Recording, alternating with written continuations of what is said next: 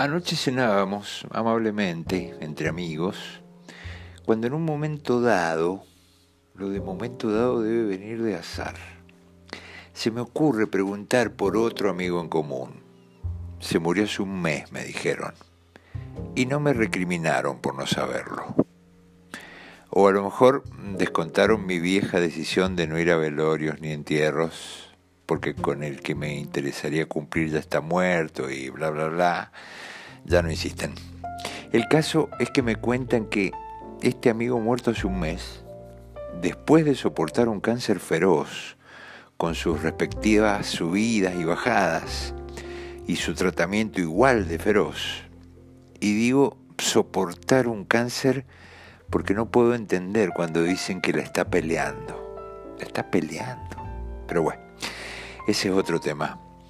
Este amigo que les cuento decía que le pedía a su Dios por lo menos dos meses más de vida. Esa frase me dio mucha tristeza. Irse viendo las cosas así. Qué bajón. No mueres por estar enfermo, mueres por estar vivo, dice Montañe. Llegué a mi casa y busqué ese ensayo de Montañe sobre aprender a morir. Es del siglo XVI, pero parece de pasado mañana.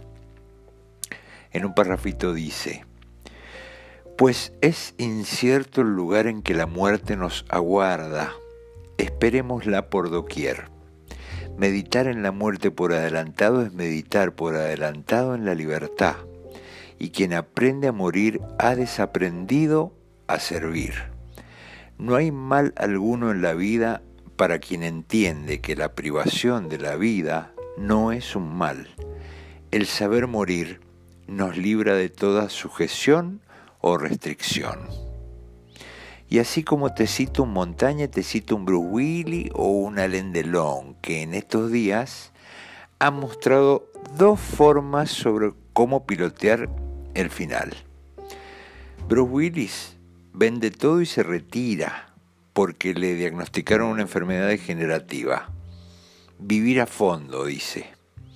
Alain Delon se va a Suiza a por la eutanasia. A los 86 no se la banca más.